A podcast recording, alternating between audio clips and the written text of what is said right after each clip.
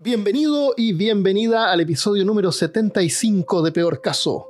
En este episodio, detectives psíquicos. Hablándote desde los lugares más sobrenaturales de Austin, Texas, soy Armando Loyola, tu anfitrión del único podcast que entretiene, educa y perturba al mismo tiempo. Junto a mí esta semana está Christopher Kovacevic. Siento. Siento algo. Armando. ¿Estás ahí? Si estás ahí, toca dos veces. No tengo nada que tocar porque tengo toda prueba de sonido acá. Es verdad. Como profesional que soy. Mal. ma- mal ahí yo. Yo no, no supe comunicarme con el más allá. Con Texas. Puedo hacer así con, con los dedos. Ah, claro, también. Tengo todo así como, como gomitas y cosas. No, no hacen ruido. La idea era que justamente es que no haga ruido. Entonces, si le pegamos a la mesa, no hace ruido, nada hace ruido. Claro, nada hace ruido. eh, Para que no hayan ruido en el podcast. Así que, por lo menos, fantasmas y espíritus no nos van a molestar. No, esta vez no. Esta vez no. ¿A ti a lo mejor te, te aparece algún espíritu como en 40 minutos? Tal vez. O ¿te acuerdas, ¿te acuerdas cuando teníamos la idea, cuando yo estaba en tu casa, íbamos a grabar el capítulo de fantasmas y queríamos hacer una parte en video? Y nuestra idea era que el, el hijo de la malca se pusiera Ah, un... teníamos una la, sábana. La idea. Ah, sí. Ah, verdad. Íbamos a grabar en vivo, en video. Y el hijo de la malca, que tiene como 5 años, 3 años, más 4 o años. Es súper chico. eh, iba a dar vuelta por ahí con una manta encima y nosotros íbamos a pretender que no lo veíamos. Eh, hoy día vamos a conversar, más que. eh, no tenemos como una historia, pero vamos a conversar sobre los psíquicos, especialmente los detectives psíquicos, esos que le ayudan a la policía a encontrar eh, personas perdidas o asesinos, asesinos en serie, sí, toda esa gente. O que desmienten casos sobrenaturales. ¿Cómo desmienten? No, pues, ayudan a. Como que... usan, usan Ah, sus poderes Ah, sobrenaturales bueno. para ayudar a encontrar a las víctimas o a los culpables. Ah, excelente. Qué mal que yo no investigué sobre ¿Qué diablo eso. investigaste? ¿En serio? ¿Qué, qué pensaste que era el episodio sobre psíquicos? Yo pensé que era sobre gente que investigaba casos sobrenaturales. Ah, como estos que buscan fantasmas en las casas. Bueno, tenemos entonces un episodio doble. Un Un episodio duplo. Claro, de dos Ah, cosas al mismo tiempo. Lo siento. Hay que ponerse esos lentes que tienen Ya, un bueno. lado rojo y uno azul. Pero unos audífonos con Claro, los filtro. 3D, los bifocales. Podríamos ponerlos al Bueno, mismo vamos a ir tiempo. mezclándolos apar- aparentemente. Pero mira, tiene que ver porque en realidad que todos terminan usando las mismas técnicas. Bueno, yo estoy hablando de psíquicos. Sí. ya. Sí, hable de psíquicos. Después yo te hablo de lo que yo encontré. El- el- los psíquicos que ayudan a la, a la policía o, o a de repente a la gente también uno, uno lo puede contratar. Tú me mandaste recién una página de un, de un grupo en, en Brasil donde uno puede contratar sus servicios para encontrar... eh, ¿Pueden encontrar cualquier cosa o solamente personas? Pueden, puedo decir, eh, hoy tengo que salir, se me perdió el- las llaves. No, se supone que esta ¿Pueden ayudar, ayudarte a encontrar las llaves? te pueden ayudar a encontrar las llaves y te pueden ayudar. Ellos, ellos lo que hacen es eh, cuando tú tienes. No, no sé si viste la película Aterrorizados. Mm. Ya, la película A lo mejor Aterrorizados. tiene, tiene otro nombre en inglés. Eh, no, es, es Argentina. Está en Netflix. De hecho, la Ah. recomendaron harto en peor caso. Yo sé que hay gente Ah, ¿sí? en peor caso que la, que la escuchó. Va, que la vio. Ah, lo vamos, lo vamos a poner. Eh, ¿Qué pasa? Este grupo que yo encontré aquí en Brasil son de los Warren, que ya les voy a hablar un poco de ellos. ¿Y qué haces? Eh, cuando tienes un caso sobrenatural en tu casa, los llamas y ellos investigan. Cuando tú tienes un caso sobrenatural en tu casa. Sí. Ah, Es- ok. O, por ejemplo, ah, hay un poseído, un poseído. Ah, ya, esos son psíquicos. Eso. Son mentalistas. Son mentalistas. Ya, Entonces ya, van e investigan. Son investi- investigadores de lo, de lo De lo sobrenatural. oculto. Ya, de lo sobrenatural. y si tienen que exorcizar al demonio, también lo hacen. Qué práctico. bueno, con que me ayuden a buscar las llaves de repente. Ah, también está, sí. Es que de repente hay duendes en las casas. Esos dicen. Que toman las cosas, las esconden en otro lado. También hay gente que pone las llaves en diferentes partes cada vez que llega a la casa. No, como se En vez de colgarlas en un solo lugar. No. Eso, eh, to- todo el mundo sabe que, que no es- eso no existe. Son los Eso duendes no que toman Nadie, las cosas. nadie busca en la, en la lavadora y las encuentra ahí Claro. porque estaban en el bolsillo de un pantalón. Ah, ya. A propósito de llaves, me acuerdo una vez que vivía en, en La Serena, en el edificio que estaba en el noveno piso, ¿de acuerdo? Sí. Y se me quedaron las llaves arriba y mi señora me las tiró por la ventana. Y se hicieron con el suelo. ¿Hicieron qué? Porque era con el control remoto. Pero 10 pisos, pues, Armando. O sea, la Sí, pues, las velocidad. tiré. Y yo, yo las tenía que recoger. Pero dije, loco. estas llaves van a venir tan rápido que me van a romper la mano. A- Así que en el momento en que como que iba a recibirlas, la- sa- saqué las manos porque no las quería, Claro, tiene que no las quería la ¿me entiendes? Era demasiado, demasiado rápido. En la aceleración de, de gravedad. Exactamente, claro, calculé en mi mente rápidamente mientras iban cayendo y dije, no, esto va a ser eh, dañino para mi mano. Así que saqué la mano y se rompieron en el suelo. claro, así es. Eh, bueno, en lo- los detectives psíquicos. Ah, ya entiendo por qué te confundiste, porque yo dije investigadores psíquicos. Sí. Tú dijiste, no, yo me refería a los investigadores así como investigadores privados, investigadores de la policía, de investigación de policía. Como los mentalistas. No, como los ¿No? que tú contratas para o llamas para que ayuden a la policía a encontrar eh, víctimas o, o los culpables. Ah, Eso es lo se que, te lo- los pierde que- a los- los alguien, que tú entran- llamas a alguien, a un mentalista. Lo- lo- los Warren, por ejemplo, gente así también pueden, generalmente lo hacen, ayudan a, a la policía. Pero yo tengo algunos ejemplos de eso. Eh, de todas maneras, generalmente esta gente da como pistas medias vagas, así como que está cerca del agua, o hay agua cerca, o hay una iglesia cerca, o veo las letras S, I, O, el número 7, porque es como vago. Entonces son como tan vagas la- las pistas que dan que como que nos, en la práctica no sirven Sí, para nada. me imagino. Pero, pero una vez que encuentran el cuerpo, son fáciles de interpretar, así como, oh sí, había un río cerca, hay una iglesia, porque hay iglesias por todas partes. Claro, o, o había una Eh, cañería cerca. Había una cañería, claro, había, hay un auto, el número es, la letra S está en alguna palabra por ahí en alguna parte, hay una letra Ah, es S. un Chevrolet. es un Chevrolet, claro, es la letra S. no tiene la El- letra S. Chevrolet, la S no parte con, ah, parte con Entonces, C. en una, es, Ya, es que sí. estaba, eh, habían dos Chevrolet. Entonces eran Chevrolets. Chevrolets, claro, Chevroletes. Tomás John. Tomás John. Thomas John. El Thomas John era un tipo acá en Estados Unidos que es todavía, porque todas estas personas, lo, que me da rabia es que los, los, los ¿cómo se? Los, des- los des- des- desenmascaran, los exponen, y igual siguen con su negocio, nada cambia, no les afecta en nada que, que, que tú verifiques y compruebes que son falsos. No les afecta en nada. Hay un tipo que se llama Thomas John, que fue expuesto por un grupo de psíquicos acá en Estados Unidos.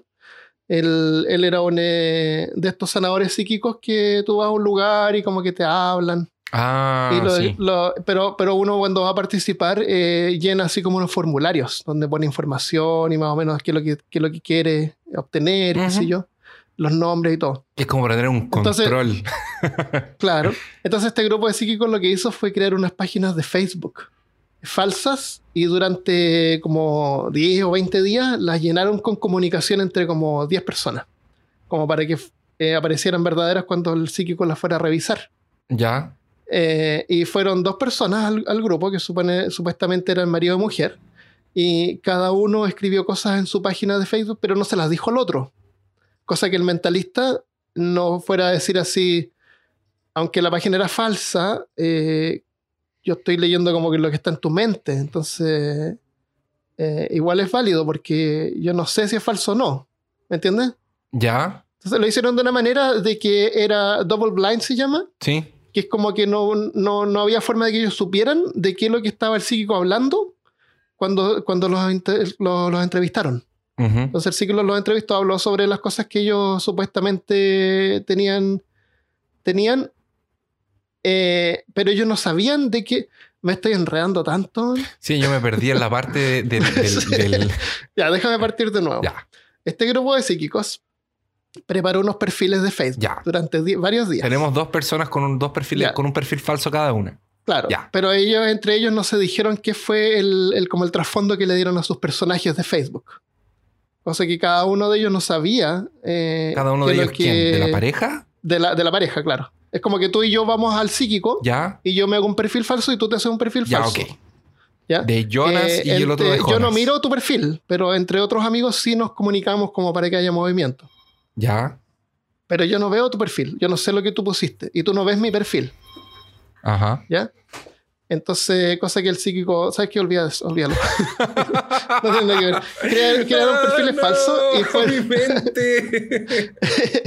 es que es como una prueba de como decir así ya, ¿y qué pasa si el psíquico en realidad eh, estaba bien- leyendo la mente y lo que vio es lo que estaba en el, en el perfil de Facebook, no importa si era verdadero o no, ¿me entiendes? ya, ok. era para sí. desmentir eso. Ya, ya, Eh, ok. Cosa de que ellos en realidad no sabían. En el momento en que ellos, ellos decían sí, sí, pero no tenían idea de que estaba hablando el, el- el psíquico. Pero después, cuando se fueron a la casa y revisaron, todo lo que el psíquico dijo era lo que estaba en las páginas de Facebook. Ah. Lo que comprobaba que el psíquico, para poder saber, había revisado las páginas de Facebook con anticipación. ¿Me entiendes? Toda la información la había sacado de Facebook. Ya. Por ejemplo, en una, en una parte del perfil había dicho que había dejado de fumar. Entonces, en una parte el psíquico dice, ah, y veo que él fumaba y dejó de fumar. Cosas así, ¿me entiendes? Estaban todas las cosas en el perfil de Facebook. Ah. Las sacó de ahí. Entonces, esta es una, una de las formas de que los mentalistas usan es investigar previamente. Es súper es súper, eh, rica la información que nosotros ponemos en las redes sociales Sí. y hay que tener cuidado. Entonces, eso es un método que los psíquicos usan, los medios sociales, porque se puede obtener un montón de información de la gente.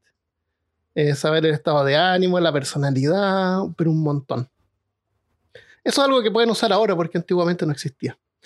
El, este Thomas John, bueno, lo expusieron eh, y después igual tuvo un programa de televisión que se llamaba The Seatbelt Psychic. Seatbelt es el cinturón de seguridad.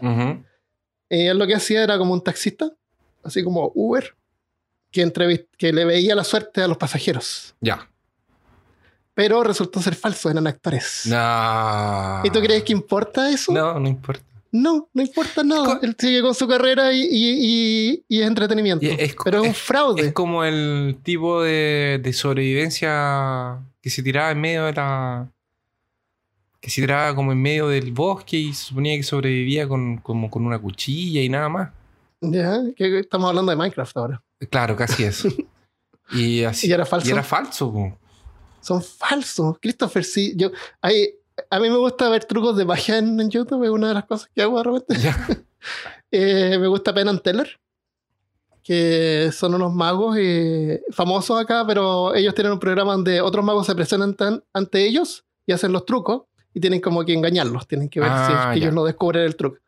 Oye, tú ves el video y hay cortes en el video, así como que tiene la, la chaqueta así con la solapa vuelta para un lado, después al segundo siguiente está para el otro lado y, él- y hace el truco. La- está manipulado en la edición para que el truco se vea eh, verdadero en el video, en la producción, ¿me entiendes? Sí. Hay, hay otros que he visto también de que hay un tipo que hace como desaparecer monedas y lo que tiene es una mesa negra, con, parece que tiene como unas cosas que giran. Entonces la moneda como que se oculta, como que se queda pegada en la mesa y se gira.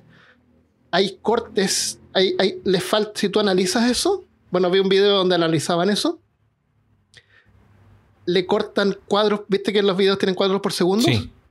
tiene cor- cortes, pero son tan pequeños donde gira eso que tú no lo alcanzas a ver en el, en la, en el video.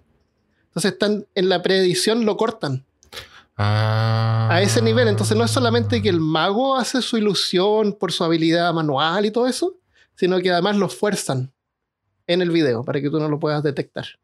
Son todos Oh, cortes. Fraude. Malditos. Fraude total, pero es entretenimiento. Sí, la Eso es lo que hay que tener en cuenta, que es solamente entretenimiento. No hay que tomarlo por ningún otro valor que sea entretenimiento. Eh, otra, otra forma que usan esta gente es eh, recibir información transmitida. Acá estoy hablando de los televangelistas, ¿Ya? de estos que, que hablan en público y tú mencionaste antes. Sí. ¿Cómo les llamaste? ¿Profetas? No. Bueno, esta gente que habla en público y los cura y te saco al demonio. El, el televangelista generalmente son como sanadores psíquicos, pero son como medio basados en, en la onda cristiana. Así como Dios y el demonio están en ti. Claro, que En vez de ser fantasmas o, de- o- o cosas que no, son como, como cristianos. Al- El- la- el- eso, este día estaba en la, la, la- Mi suegra me estaba contando unas historias de. Porque en la familia de, de- de ella hay una, hay una persona que tiene esquizofrenia. Y la llevaron a una de estas iglesias, loco. Oh. Y, y- y- y obviamente se alteró más. Porque la, más. la llevaron obligada, la Mm, tiraron la Porque aparte que es todo un show y, sí. la tiran adelante y todo el cuento. Y se alteró más, por lo que fue peor. Y no le pudieron sacar el Qué demonio. no le sacan. Hay gente que, que está como en una silla de ruedas, pero igual. Hay gente que está en silla de ruedas, pero igual puede como caminar, pero no camina bien. Sí. O gente que es viejita, que sí tiene problemas en las rodillas. que Ah, sí- hacen igual que se, se pueden parar.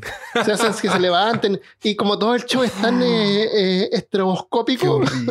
Que, que produce adrenalina, ¿no es cierto? Entonces, claro, además que uno se para y en el momento con la excitación y camina y es un milagro. Y después igual vuelven a la sierra. Oh, qué horror. No se curan permanentemente. El, este Peter Popoff se llamaba, que lo mencionamos en un episodio, lo mencionó Christian, pero no me acuerdo cuál episodio. Y le pregunté, no me contestó porque anda en Colombia. ¿Puede ser el de exorcismo? Puede ser el de exorcismo. No, el de exorcismo fuimos solos, parece. No sé. Mm. Bueno, este tipo eh, lo, lo- lo desenmascaró James Randi, que es un escéptico bien famoso. Él era un mago, un viejito bien simpático. En el 86 descubrieron que este Peter Popoff lo que hacía era que en, el- en un oído tenía un audífono y su esposa la- le hablaba a través del audífono. Resulta que antes del evento, eh, toda la gente que asistía al evento tenía que llenar así como formularios eh, de, de cosas que le pasaban, por qué iba ahí, qué es lo que quería obtener, qué sé yo, información personal. Estamos hablando pre-Facebook. Y después les asignaban los asientos. La gente no se sentaba donde quería. Ya. Entonces la esposa sabía exactamente dónde estaba esta persona que tenía este pro- problema en particular. Ah. Y le avisaba por el audífono, le decía, sí, se llama no sé cuánto, tiene un marido que, que está en el hospital, qué sé yo. Y él le comunicaba todo eso. Y tú puedes ver un video donde se, porque ellos lograron eh, encontrar la, la frecuencia de transmisión. Y tú escuchas al tipo hablando mientras se escucha a la esposa hablándole. Ah. 1627 10th Street. 1627 10th Street? That's right. She has arthritis all over. Burning this arthritis right out of your body. Take a few steps just to make the devil mad. Hallelujah. That's it. Just move around a little bit. There she goes. ¿Y tú crees que fue un No, problema claro que él no. eso? Claro que no. No. No. él siguió su. Bueno, a lo mejor fue como un, un poco, decayó un poco. Pero hoy en día sigue con sus ministerios de Peter Popoff, que te lo puedes encontrar en peterpopoff.org. Él ofrece, ofrece un espacio para solicitar oración. Tú puedes poner tu nombre, tus datos y solicitar una oración. ¿Ya? Ofrece también opciones para donar. eh, y las opciones son eh, 17 dólares, que se llama Levántate con Fe. Ah, amén. ¿ya? Tiene otra opción de 77 dólares que se llama unción doble, unción de doble porción. ¿Ya? No sé qué diablo es unción, pero suena así como medio religioso. Sí, ¿Qué es lo que unción? unción es como.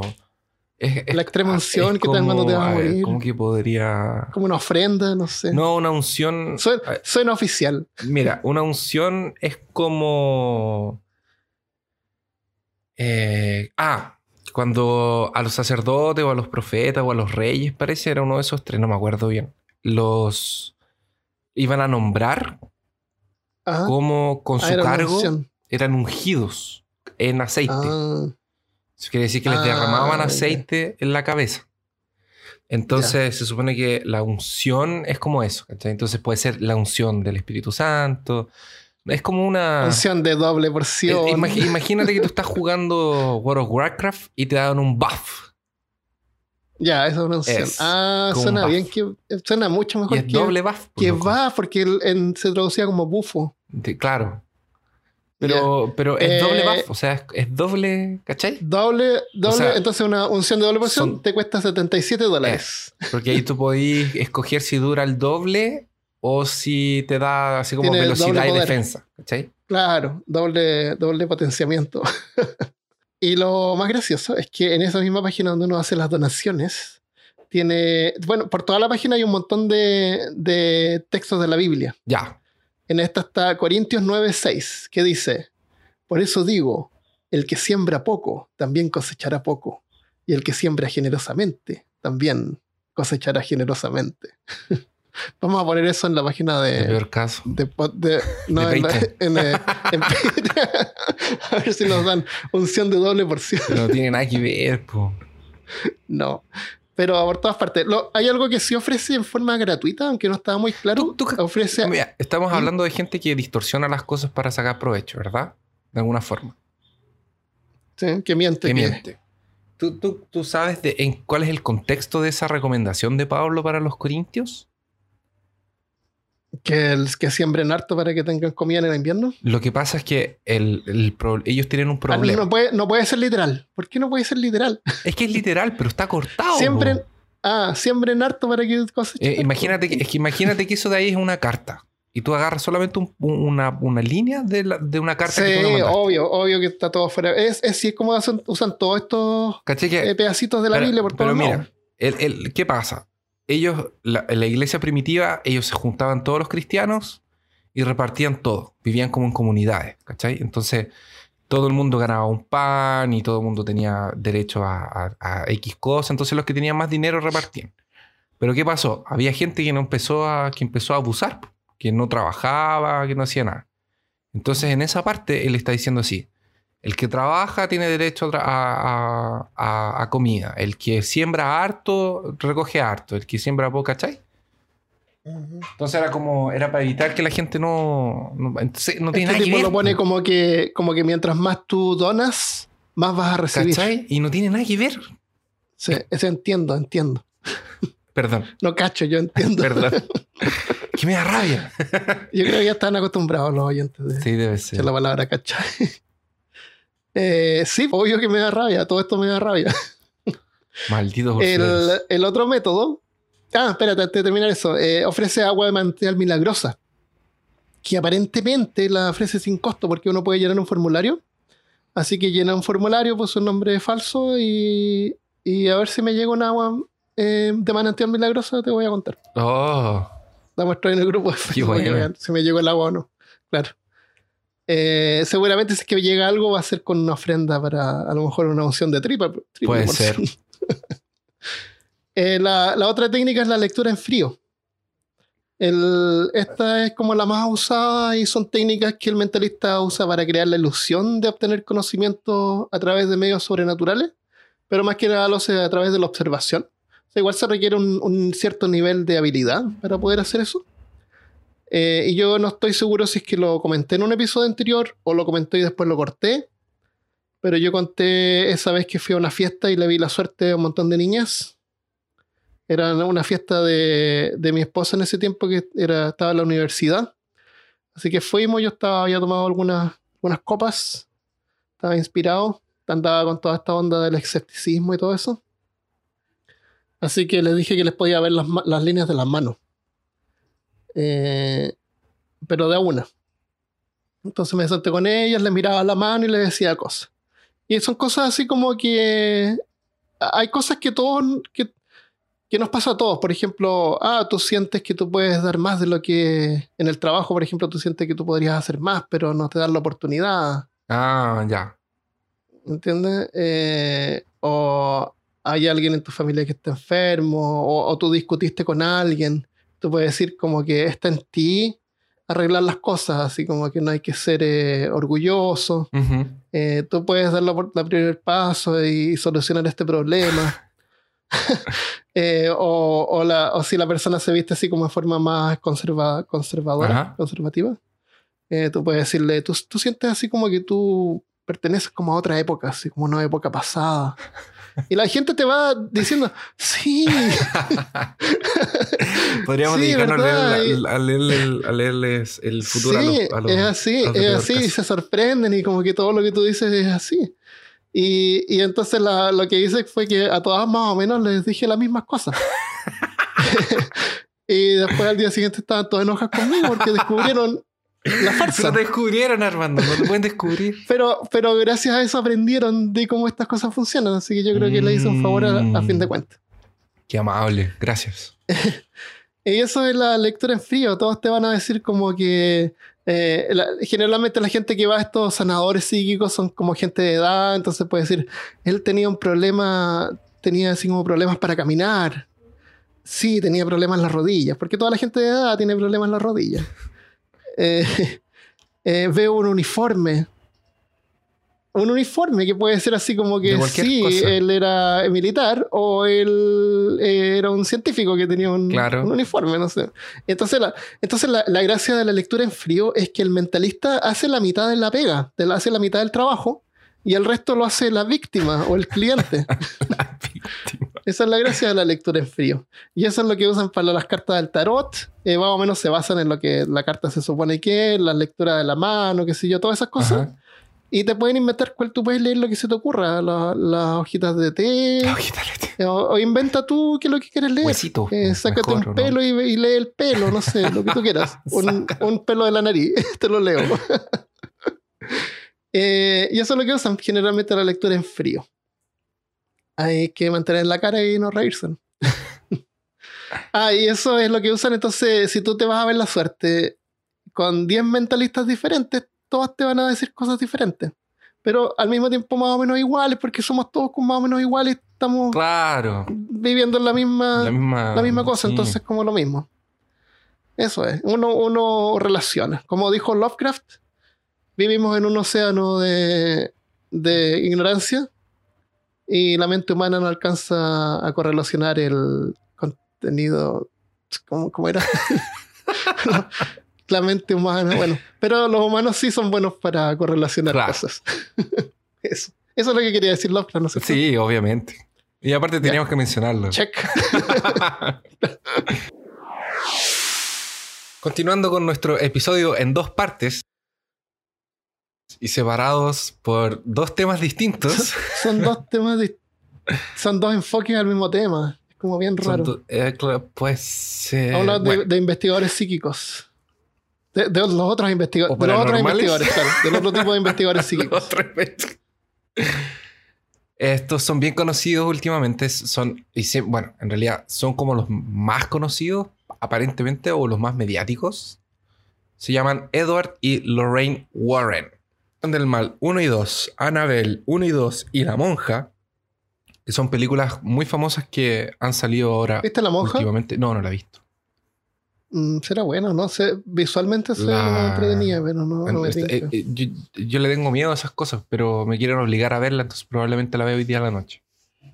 A mí me da miedo perder el, el tiempo porque no son, no son eh, terroríficas. Ah, parece que la monja sí. O sea, a mí me encantan las películas de terror, pero esas películas las veo y como que es una pérdida de tiempo. Yo prefiero películas de zombies, pero bueno, A mí, por eso me gustan a lo mejor las películas de terror que tienen más como gore y efectos especiales. Puede ser. Porque como al menos hay, una, hay un arte ahí sí, hay un trabajo. apreciar.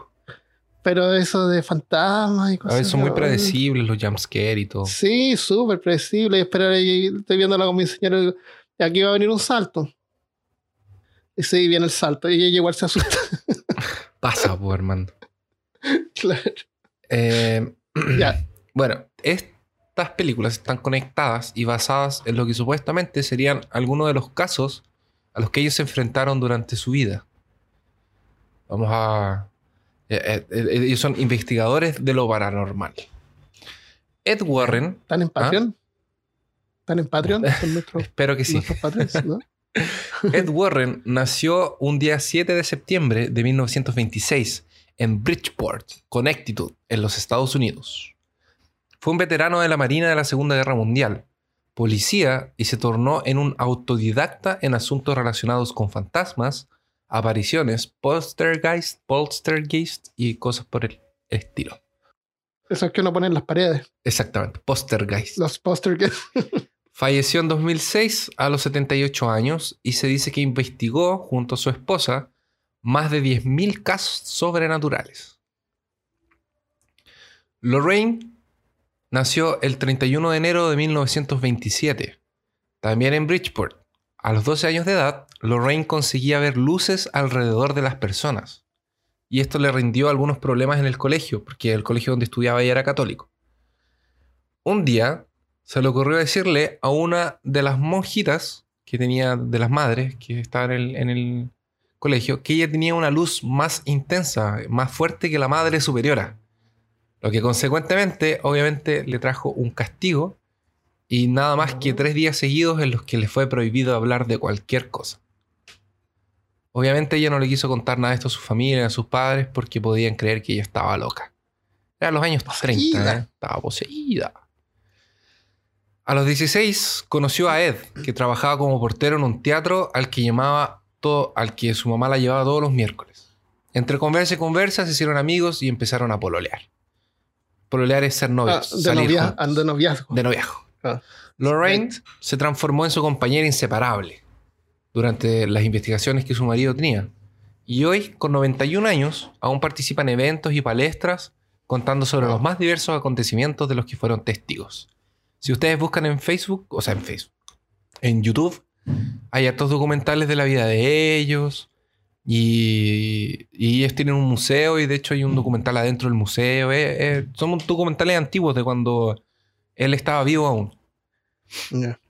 Ahora, como tú te puedes imaginar, su relación y su noviazgo no tenía muchos paseos a ir al mall, a comer helados y picnics o ir al cine, sino que se dedicaban a ir a casas embrujadas. Ah, entretenido. Ed trabajaba, e- era lo que, lo que hoy se, con- se conoce como. El otro día vi un video de, de, de Dross. Eh, de.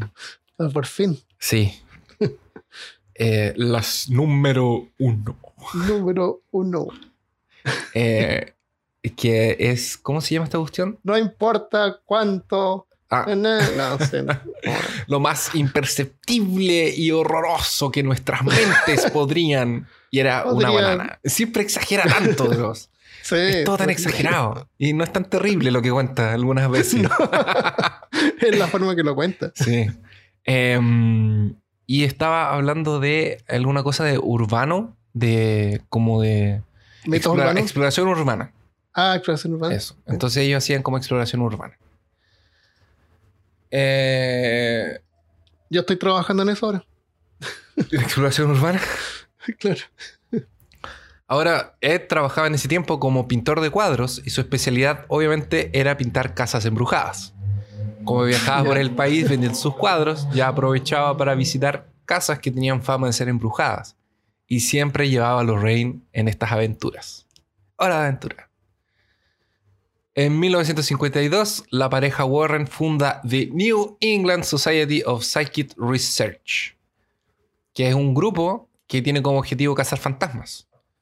Lo que era un proyecto simple, hoy en día es una red de más de 50 agencias por todos los Estados Unidos y el mundo. Incluso hay una aquí en Brasil, que de hecho te mandé la página Ah, para que la ya. vieras. Es la asociación de... ofi- oficial de los guardias. Exactamente. Que no, es, esa es la sociedad que ellos fundaron. Entonces probablemente gente entrenada, no sé. Ah. Imagínate que con todos los cachivaches que encontraron por ahí, se les ocurrió hacer un museo, en donde Lorraine lo administra hasta el día de hoy, atrás de su casa en Monroe, con la ayuda de su yerno. En este museo encontramos diversos artefactos de las investigaciones de los Warren, siendo uno de los principales la famosa y protagonista de dos películas, Annabelle. ¿Tú la has visto? La muñeca, la verdad, la muñeca sí, pero la película no. Ya, la, la muñeca es bien terrorífica, pero es como una muñeca antigua también. Como que una muñeca antigua, claro. Como los años muñeca 20, una cosa así. Mi tía abuela tenía Es un que más, más terrorífico que muñecas antiguas. Los moldes para hacer las Ay, cabezas de las muñecas. horrible. Eso vi una vez en una, en una parte y, y son como. Y, y eran como de metal oxidado. No. Se veían como caras de bebé, pero inversas, invertidas, Mi- cóncavas, mi- como la tierra. Mi tía, mi tía abuela tenía tenía una colección. Tiene, de hecho, tiene hasta el día de hoy, está viva. Tiene una colección de muñecas de cabeza de porcelana, loco. Y dan tanto Ah. miedo con los ojos de vidrio, son terribles. Las ponen, las ponen en sillones. Sí, cuando yo tenía, cuando yo era pequeño, eh, a veces me quedaba a dormir en la casa de, de mi abuela y ella vivía con ella y con mi bisabuela. Y tenían cosas antiguas y tenía esa... Era terrible, Los era terrible. Qué lindo, qué entretenido. Eh, ahora, esta muñeca Annabelle es mantenida dentro de una caja de vidrio especial. Y que por lo menos dos veces al mes viene un padre para darle oración y bendecir el lugar donde está atrapada o el contenedor. Ah, Así ahí. mantienen esta fuerza demoníaca eh, bajo control porque la muñeca obviamente está maldita. Para que nos hagamos una idea sobre este poder maligno de, de la muñeca Annabelle que tiene dos películas. ¿Te, te imaginas que alguien se la, alguien- vaya y se robe la muñeca y llega así como Claro. un video en YouTube mostrando de que en realidad no pasa nada y no hace nada la muñeca? Claro, ¿te imaginas Bueno, que... dirían así, ah, porque tú eres demoníaco también. Claro, le eso no te daña a ti. sí. Claro. Siempre, siempre van a tener una respuesta para todo. Pero mira, Esa es otra de las habilidades que tiene esta gente. para los escépticos les tengo esto. Ah, em, se cuenta que una vez una pareja visitó el museo y obviamente los orientaron a no tocar nada, especialmente a no perturbar a la muñeca que estaba dentro de su cajita, su contenedor de, de energía demoníaca.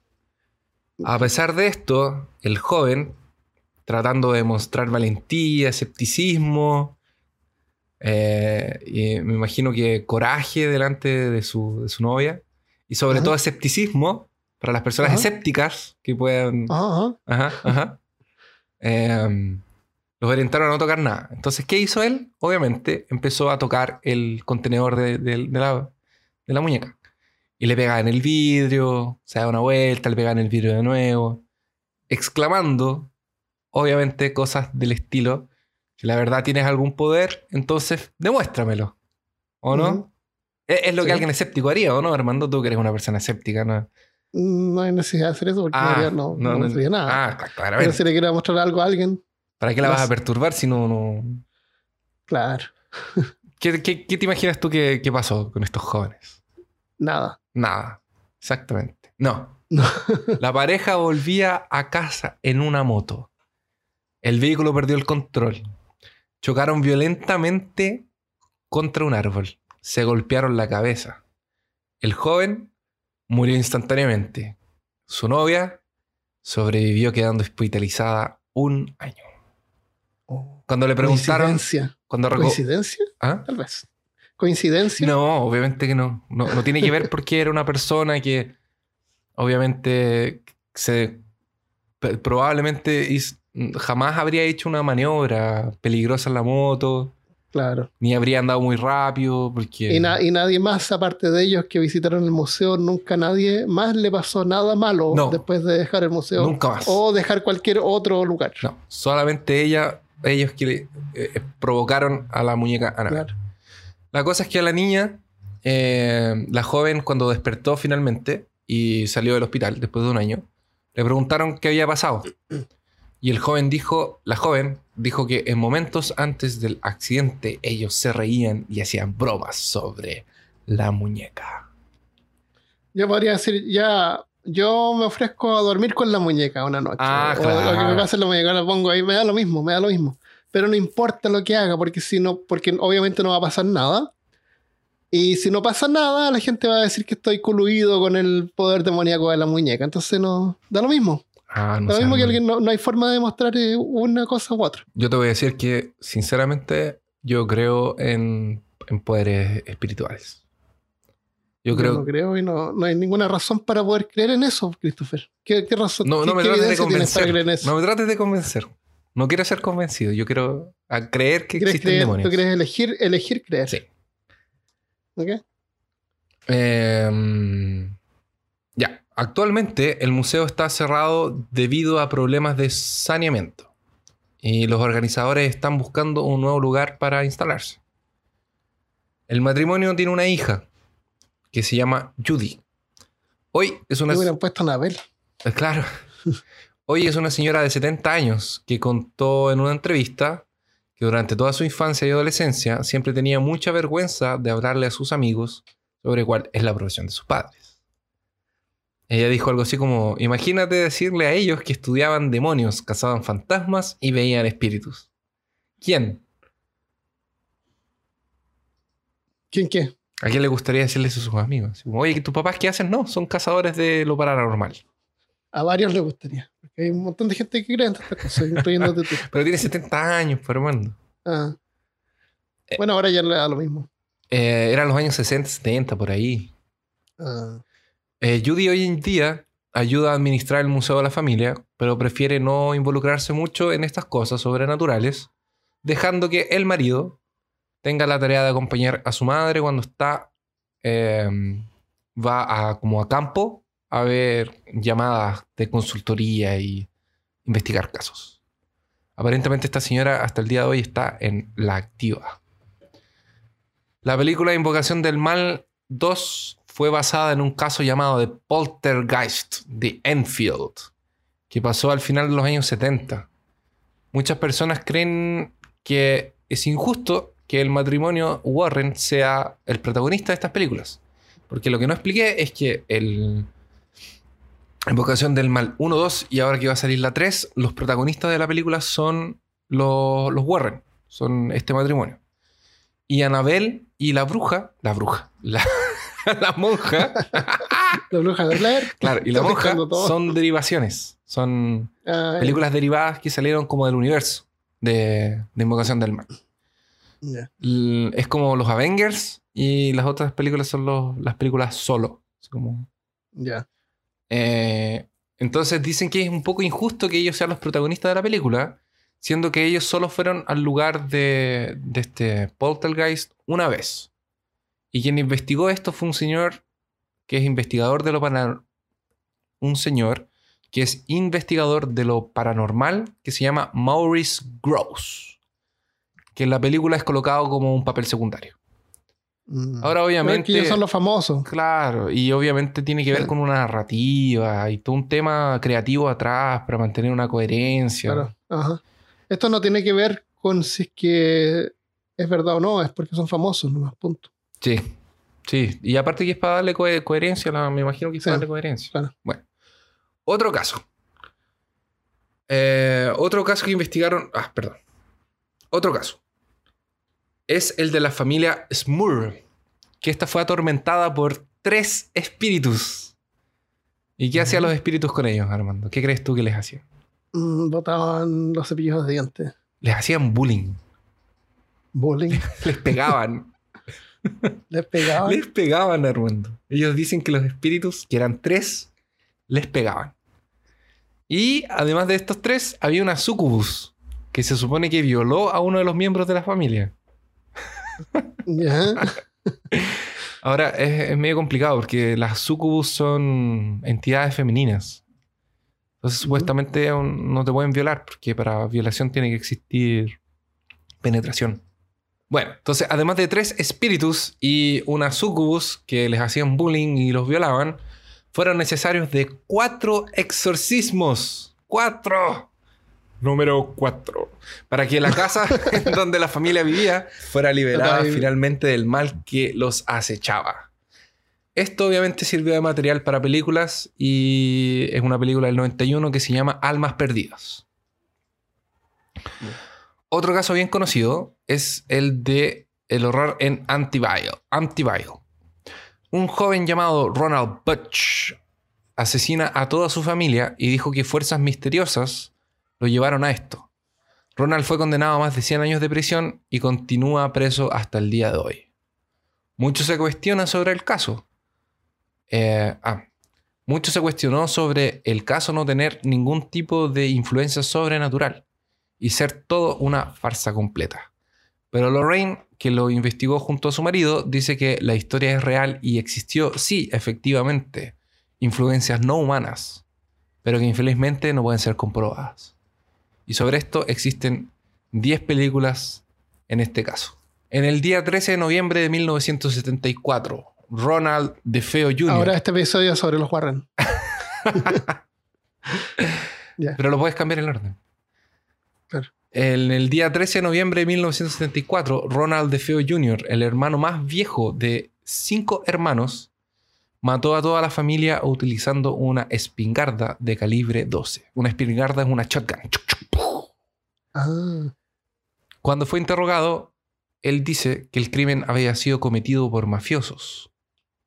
Pero la, poli- la policía rápidamente descubrió que él había sido el asesino. Y continúa preso, obviamente, hasta hoy por los seis homicidios que cometió. En 1975, Jorge Lutz, Katy Lutz y sus tres hijos compraron la casa en la que había sido efect- eh, en la que había sido eh, ¿cómo se dice Armando? Efect- ¿eh, ¿Qué cosa? ¿Cuál es la palabra en inglés o portugués? que, que fue. Ah, que fue escenario. Ahí sí. En 1975, Jorge Lutz, Katy Lutz y sus tres hijos compraron la casa que había sido escenario de aquel crimen. Ah, Mismo siendo conscientes de esto. El día en el que se mudaron, el padre Ralph Pecoraro fue llamado para bendecir el lugar. Años después, él dice que escuchó una voz que le dijo, salga de aquí, en cuanto hacía su ritual de bendición.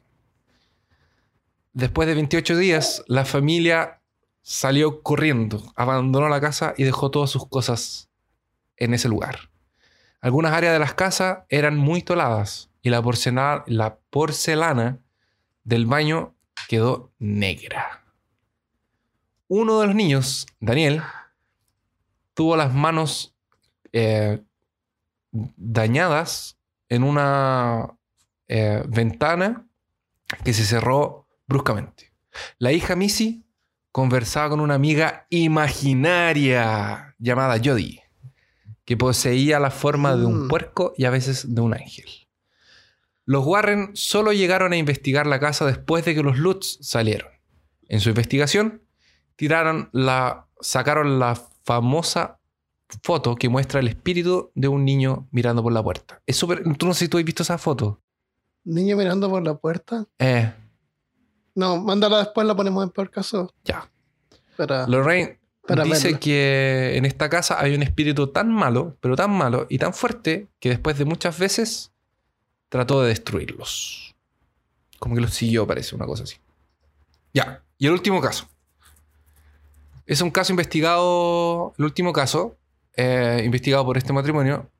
Tuvieron que vivir durante nueve meses para eliminar una influencia maligna adentro de una casa que hizo que un niño que sufría cáncer cambiara radicalmente su comportamiento, llegando incluso a invadir la casa del vecino para robar una cuchilla y matar al padrastro. Mm. Cuando la casa finalmente fue limpia, el niño volvió a la normalidad, según todos los relatos de su familia, y el cáncer desapareció. Este caso sirve de base para la película llamada Invocando Espíritus de 2009. ¿Una Es un resumen. Mm. ¿Ah? ¿Una película nueva? Claro, 2009 es relativamente nuevo, tiene 10 años. Ah, 2009. Sí. 2009. Eh, eso es súper básico y súper como... Lo, lo traje porque eh, lo, lo encuentro interesante a ellos, y, eh, y- pero es súper arras. Entonces, si quieren investigar más, vayan a internet, busquen, vean videos, porque es súper interesante. Y es súper divertido los casos, las pruebas que ellos tienen, porque tienen todo un método. Son como gente que ha estudiado, entonces es un... eh, eh, tienen como, como base. No es como tan, tan charlatanería. Es, es una pseudociencia, pero es una Tienen pseudociencia... su método Claro, que tiene su método. para darle sentido a lo que hacen. Exacto. Ok. a lo mejor yo debería ser investigador de lo paranormal y, y desmentir cosas. Ir a las Pues- casas, dormir ahí, poner todas Claro. las cuestiones que detectan magnetismo. Eh, Tendrías que cuidarte solamente que no vaya otra persona a hacerte daño, pero no de lo sobrenatural. Hay un tipo que tiene un canal de YouTube que se llama de. No me acuerdo el nombre. Pero eh, hace eso, me investiga en casa y va a las casas y graba y, y detecta cosas. Y, y es de acá de Austin. Tus. eh, mi papá siempre decía que había que tenerle más miedo a los vivos que a los muertos. Ah, yo creo que tu papá tiene razón. Yo también creo.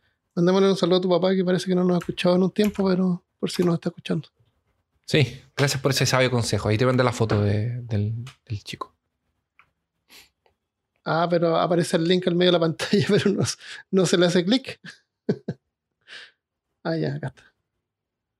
Ah, parece que he visto estas fotos, ¿sí? Un niño ahí. Eh, tiene los ojos brillantes porque lo tomaron con flash. Claro. Ok. Y esta foto es de huntedghostlyrealms.webs.com.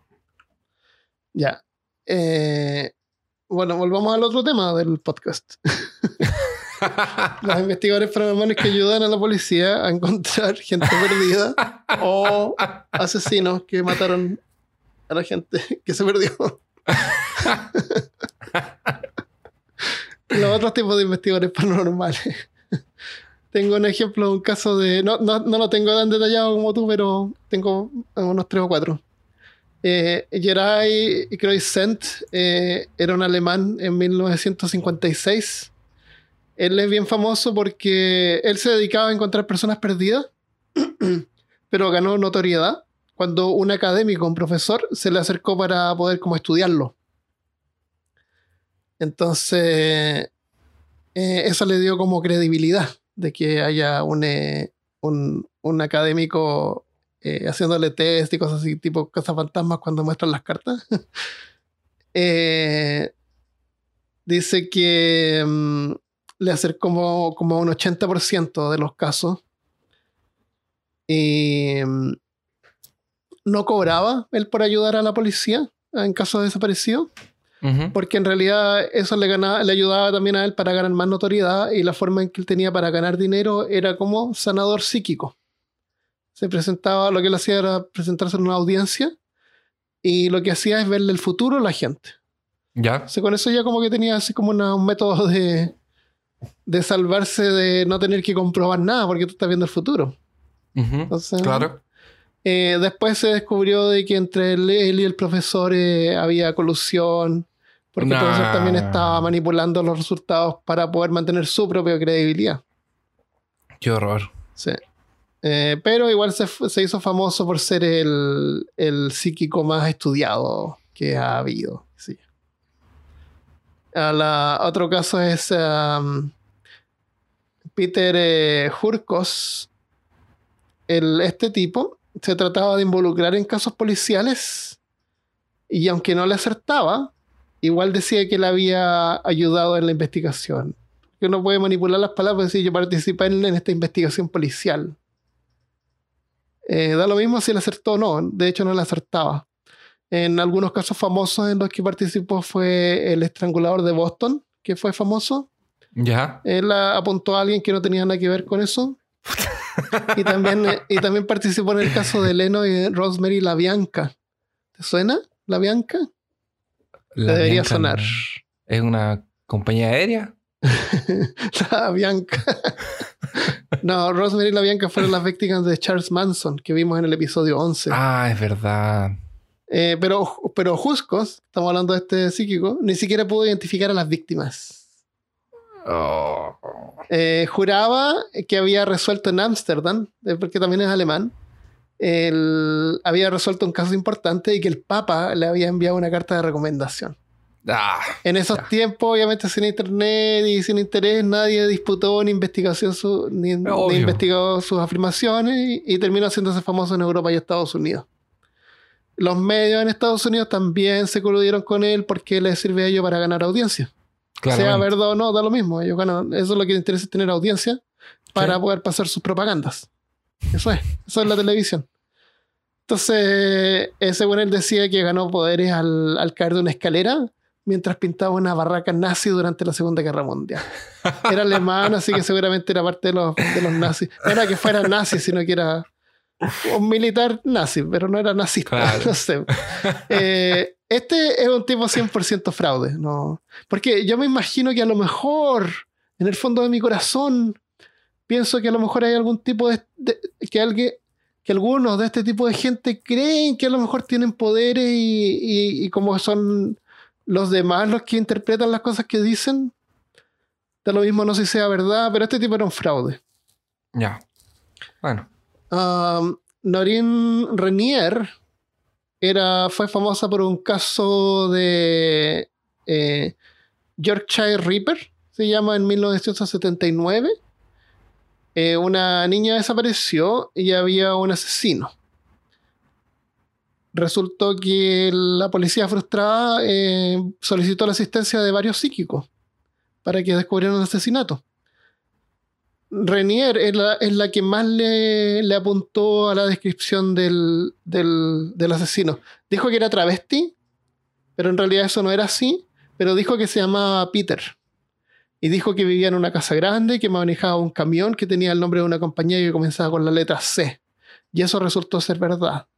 Encontraron al Claro. asesino y era un tipo que había matado como 14 mujeres. Se llamaba Peter eh, Su- eh, Sutcliffe. Entonces se hizo famosa. Porque con, eso es la cuestión de estos psíquicos, que con un acierto es suficiente para darte credibilidad.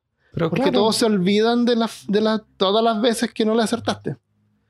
Eh, no se puede comprobar su asertividad, pero dice haber ayudado a más de 150 casos y nunca se equivocó.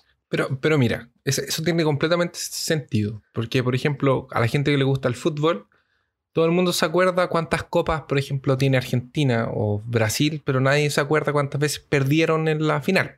O cuántas veces Chile ganó en forma seguida. O cuántas, claramente. Claro. Exactamente. Eso es confirmation, que, eh, confirmation bias se llama en inglés. No sé, podríamos hacer un episodio de eso. El, esta, esta tipa, Noreen Rayner, fue estudiada por James Randi, el mismo del Peter Popoff. El, James Randi tiene una fundación, es una fundación escéptica, te ofrece un millón de dólares a cualquiera que pueda ir y comprobar poderes supernaturales. Cualquier cosa supernatural. Tú vas, lo compruebas, te dan un millón de dólares en un cheque ahí para al tiro. Ah, creo que ya lo mencionamos una vez también. Esto hemos mencionado varias veces. Nunca nadie ha logrado canjear los, el millón de dólares. Oh, Armando, en una de esas, ese, ese es tu. No, yo no me voy a ganar el millón de dólares porque yo no creo en estas cosas. Pero, pero, pero por eso. Por La- eso mismo que tú podrías. A esta mujer le dieron varios objetos y uno había sido realmente usado en un crimen. La mujer eh, tomó los objetos y como que contó la historia de los objetos, inventó varias historias, todas equivocadas. El objeto que realmente había sido usado en un crimen no detectó nada especial en referencia a los demás, inventó otra historia más. Y no, no le apuntó a nada.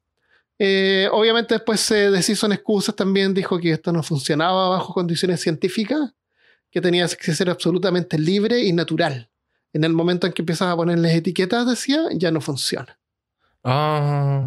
Eso lo pones en un laboratorio y como que ya no funciona. Por eso es que los poderes mágicos Por ahí no, eso- no funcionan. Por, por eso que tú arruinas todo lo, lo, lo paranormal, pues, Armando.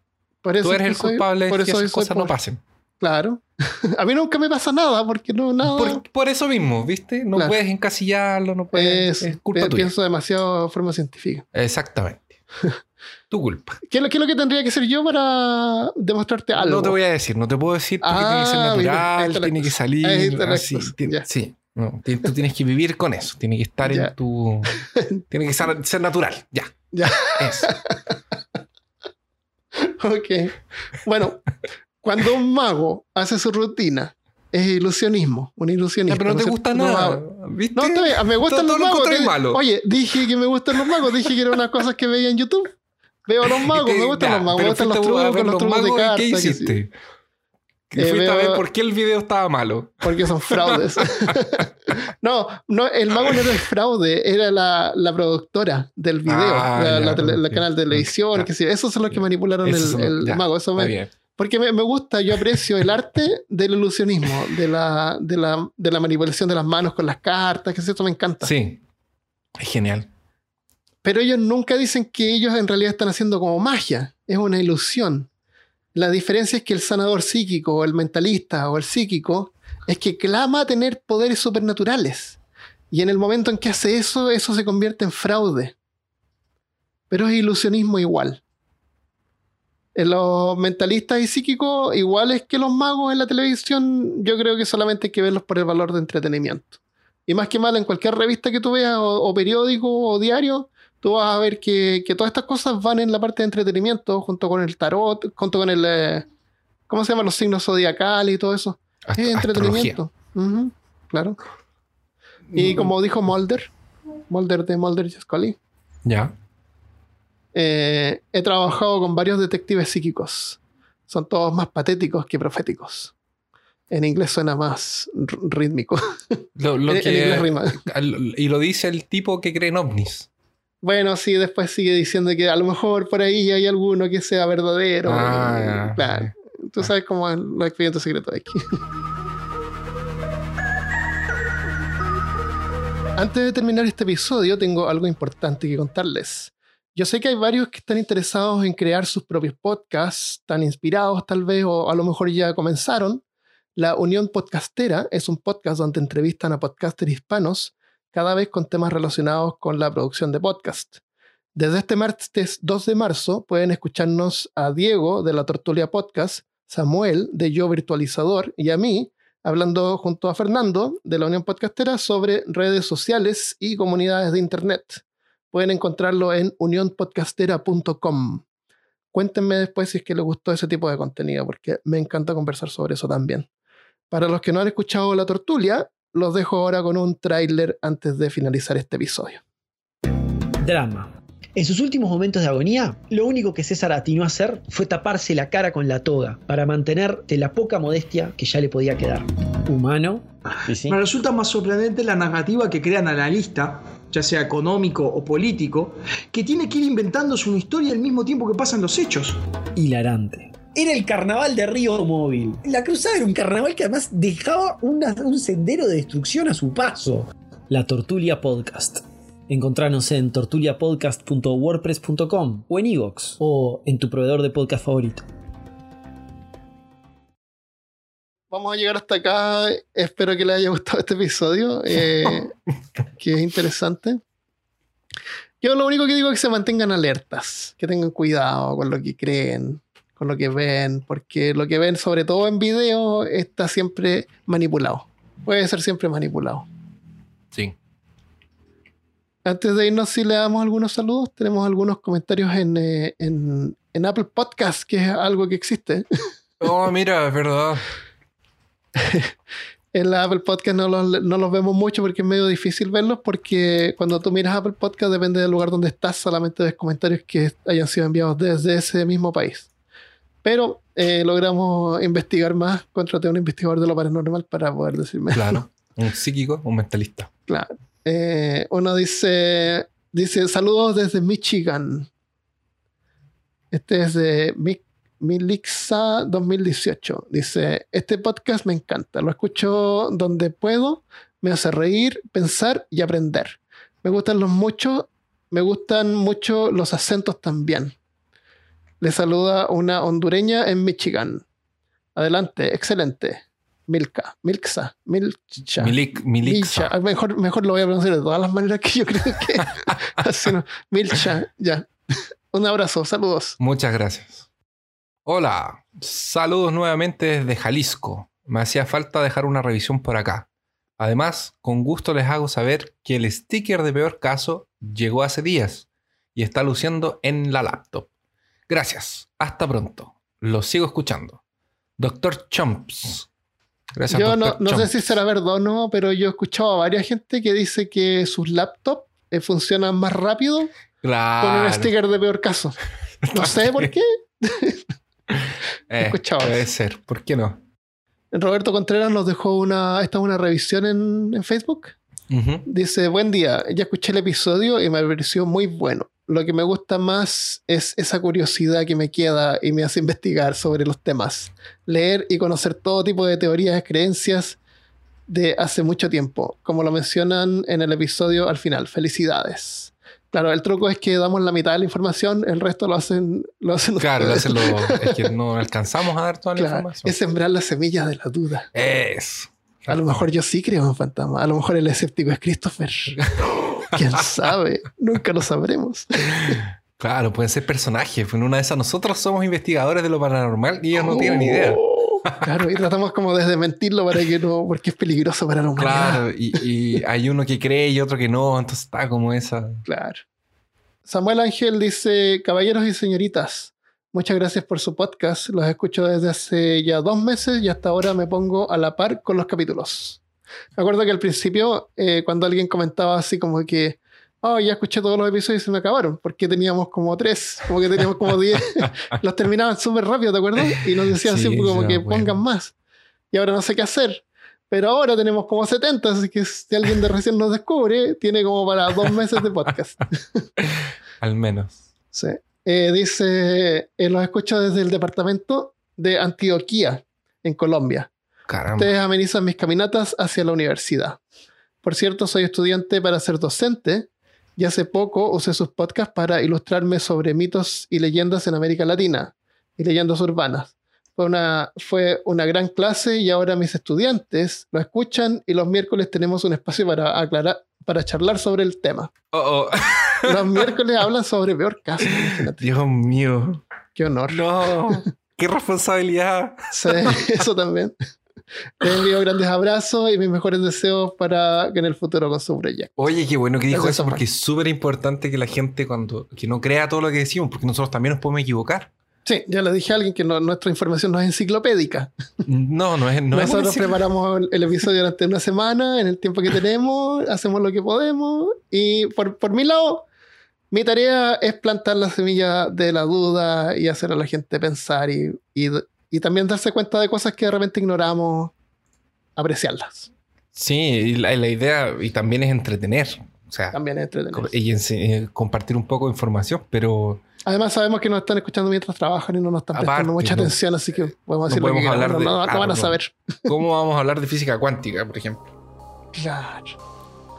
Bueno, acuérdense que la virtud no está en creer, sino que en dudar. Eso es lo que yo digo al Ah. final ahora. Me he dicho al final. Ya, un saludo, abrazo para todos. Muchas gracias. Adiós. Chao, gente, adiós.